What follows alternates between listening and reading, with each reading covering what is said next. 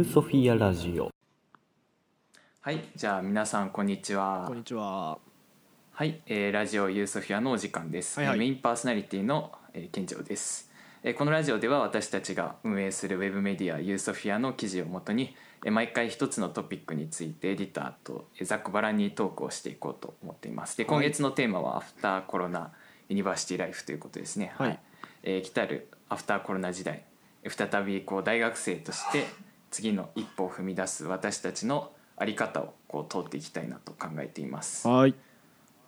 でそして今回えー扱う記事はですね、えー自分のえーアフターコロナと自己表現えーパート1ということですね、えー今回はえーエディターの渡辺さんとお話ししていきたいと考えています。えー渡辺さんよろしくお願いします。お願いします。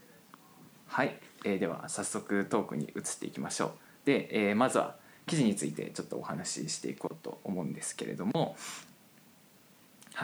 えー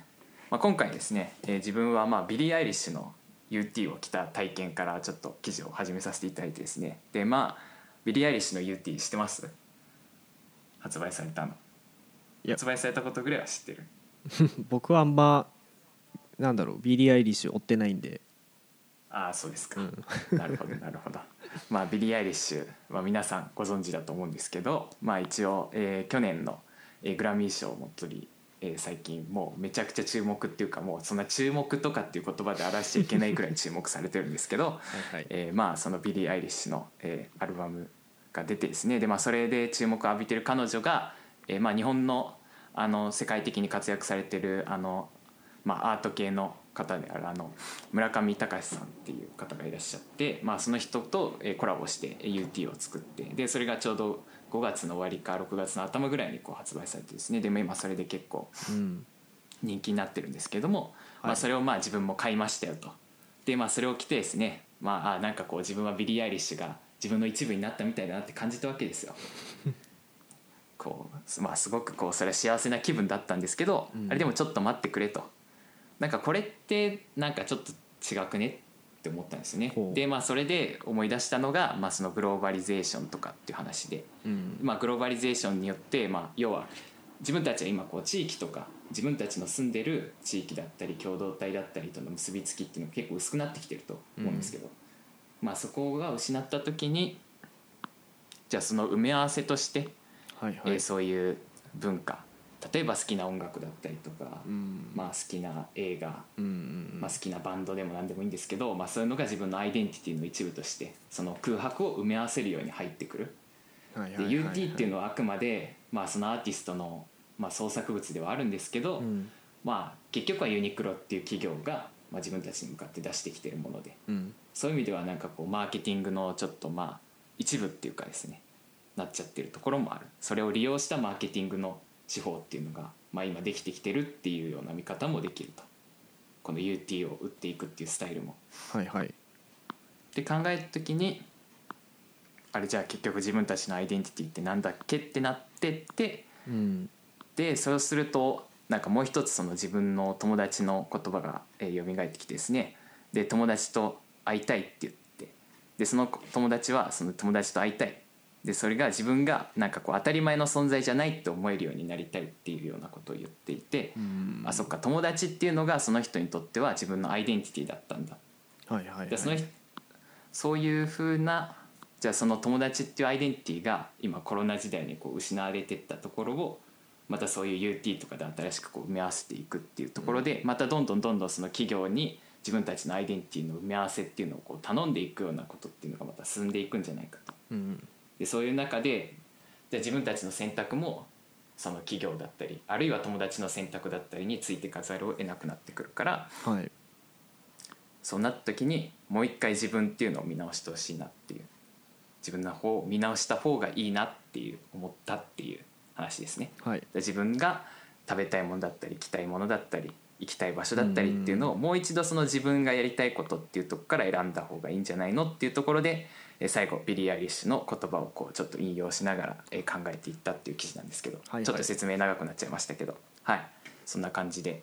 えー僕の記事は構成されてるんでまあそれも読んでない方はぜひ読んでもらえればと思うんですけれども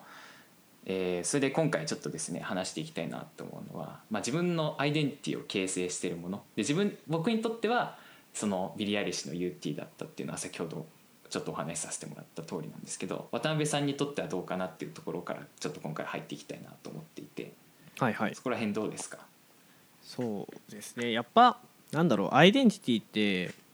難しい問題ですけれどなんだろう。その自分でその完全に自己完結して決めるっていうのはなかなかできないじゃないですか。うんだからそのやっぱりいろんな趣味とか好きなアーティストとか、そういうものを通じて獲得していくと思うんですけど僕結構飽き性なんですよ。だからそのいろんななんか例えばアーティストのファンの界隈に首突っ込んでみたりいわゆる何とか界隈みたいなのに首突っ込んでみたりいろいろするんですけどなんだろう、うん。そういういわゆるその界隈のガチ勢と呼ばれてるうん人を目の当たりにしちゃうとなんかちょっとすくんじゃうんですよね。ああそうなんかそこに完全にアイデンティティを根を下ろしてる人を目の当たりにしちゃうとなんかちょっと引いちゃうって言い方悪いけどなんかそういった感情に襲われてなんか長続きしないなっていうのは最近思うんですよ。でそれでなんか結構悩んだりもしたんですよなんか本当にこんな飽き性だったら将来何も一つのこと集中してできないんじゃないかなって思ったりもするんですけど、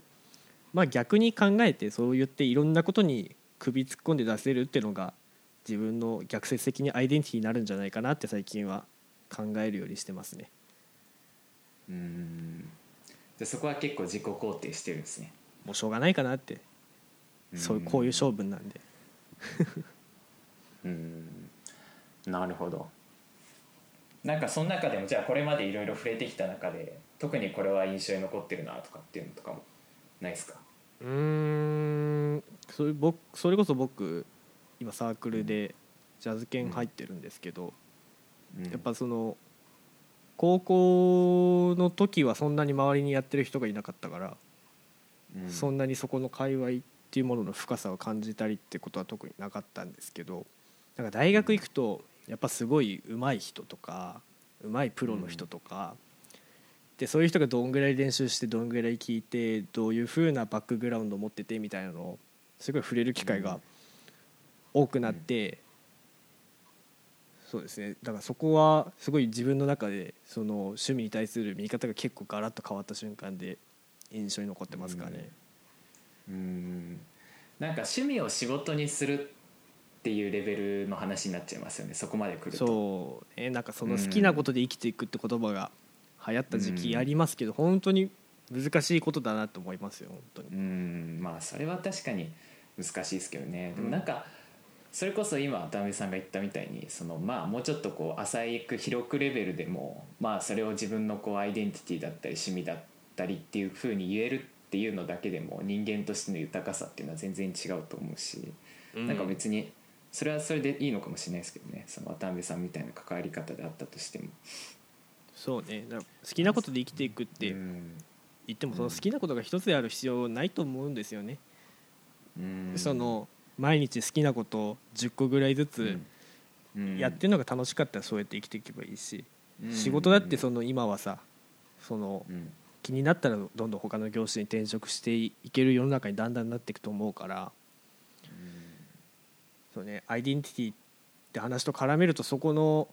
必ずしもその自分のアイデンティティが一つしっかりしてなきゃいけないっていう蓋然性はもうないのかなって思ったりしますね。まあ確かにそういう意味ではなんだろうな。例えばビジネスパーソンとしての教養とかだったりとかっていうのは、そのいろんな趣味とかのレベルで持っておくっていうのをその教養っていうか、まあ、うん。自分の引き出しとして持っておくぐらいでもう全然違うっていうのはあるかもしれないですね、うん。そういう仕事とかのレベルで考えていったら。なんかでも一つちょっと話変わる感じはするんですけど、うん。なんか自分の周りで最近たまに見るなっていうのが趣味ないっていう人。はいはいはいはい。暇な時間何やってんのって「いや寝てる」みたいな。うん「えなんか趣味とかないの?」って言ったら「うん。いやない」みたいな。でもそういう人も別に普通に生活してなんかいろいろ楽しそうにやってるからなんかそういう人って何を楽しくてやってるのかなみたいな。でそういう人は結局僕からすると、うん。あじゃあそれは結局周りの人に流されてなんかうまくやってるけど 本当に心から楽しんでるわけじゃないのかなとかって思ったりするとなんか逆に自分がいろいろこうこれやろうあれやろうとかって誘うのもなんかなっていう感じがしちゃう時があってなんかそういう人に向けてこうどういうことをしていけばいいのかなってまあそれそういう人ってだから結局さっき言ったみたいに、まあ、企業とかにこうやこう勧められてあじゃあそれでいいかみたいになったりあとは友達とかにこれやろうよって言ったらあじゃあそれでいいかみたいな選択をしてって、うん。結局なんかあれ自分のアイデンティティってなんだっけってふと例えば、うん。あの就職の時とか、うん。転職とかでもいいですけど、うん。君じゃあ趣味とか何とか自分のアイデンティティになるものって何？って聞かれた時にんなんだっけってなっちゃう。うん。なんかすごく人間としてちょっと悲しいっていうか寂しいなって思って。言うね。そういうのってどう？いやでもそういう人っていません？まあまあまあまああまあ。まあでもやっぱりその、やっぱじ生きてたらその直面する場面ってあると思うんですよ。その自分のアイデンティティってなんだろうって。気づき、うん。でそう僕もそれ考え出したの実は意外と最近かもなと思って、うん。高校ぐらいまではなんか生きててそんなことあんま考えたこともなかったなって感じがするんで、うん。だやっぱそのどっかでそこの問題に直面して初めてその気づくんじゃないですかね、そこから早かれ、うん、そんな感じしますけど、なるほど。まあ確かにうん、そういう人もまあそういう時期になったら自分がなんとなく楽しいと思ってやったことも意外とこう自分のアイデンティティになってたんだなってあじゃあそれって楽しかったんだっていうふうに逆に位置づけられる。そう。自分のアイデンティティの中に。逆にその自分でアイデンティティ作ろうと思って趣味やってたらつまんなくないですか、まあそうっすね。結論楽しいからやるっていう、そう。それだけでいいっすもんね、なるほどなるほど。まあそれがたとえこう企業が作り出したものとか、うん。まあ、友達に勧められたものとかであってもちゃんとそれが自分が楽しいと思えて自分で選んでるって思えてやれてるんだったらそれは全然素晴らしいことだっていうふうに言っちゃっていいってことですよね。そのうん。自分でアイデンティティ選べるようになったのもすごい最近になってからだと思いますよやっぱり。その、うんすごい遠い話言ったらそれこそ全近代なんて言ったらその村に生まれたその村であるの全員であること以外に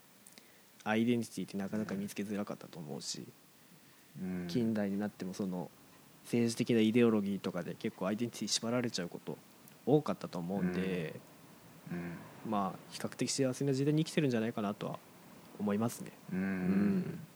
まあ選択の自由は広がりましたよねやっぱり。そうですね。余暇の時間も増えましたし。うんうん。うん。まあそれもそれで。まあまた趣味とかじゃあその趣味とアイデンティティの線引きは何なんだとか。趣味じゃないアイデンティティはあるのかとか。なんか掘ってったら意外と深そうなんですけど。ね。まあ、今回はこの辺にしておこうかなとはい。思いますね。はい。はい。なるほど。じゃあ今日もこの辺で、えーありがとうございました田辺さん。はいお疲れ様でした、お疲れ様でした、えー記事をご覧になっていない方はぜひ私たちのウェブメディアユーソフィアに訪れてみてください